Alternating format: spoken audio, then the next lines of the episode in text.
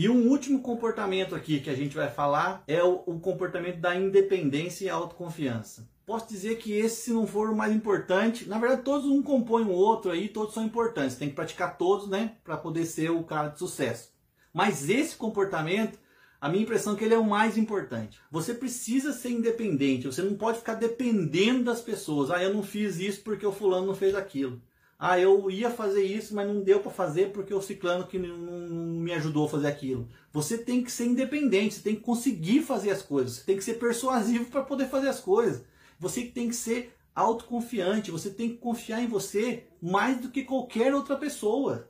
Você é o cara, você é o cara. Então você tem que fazer as coisas acontecer. Se não deu certo é porque você não fez. Então tenha confiança em você, tenha sua autoconfiança lá em cima, mais alta possível, né? A sua autoconfiança o mais alto possível, porque você precisa estar é, tá sempre com uma energia de que você consegue, você pode, você é o cara que, que as coisas vão, você vai conseguir as coisas acontecerem. Os empreendedores de sucesso, eles não deixam as responsabilidades na mão dos outros. Eles são os caras, eles são os senhores das suas necessidades, das suas vontades. Então eles vão para cima.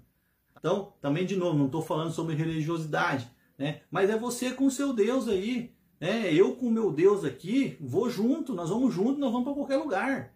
Entendeu? Então, a autoconfiança, a independência tem que estar tá dentro de você. Você é o cara, você vai conseguir. Porque você quer, porque você fez, porque você faz acontecer. Então, tenha sua autoconfiança, né?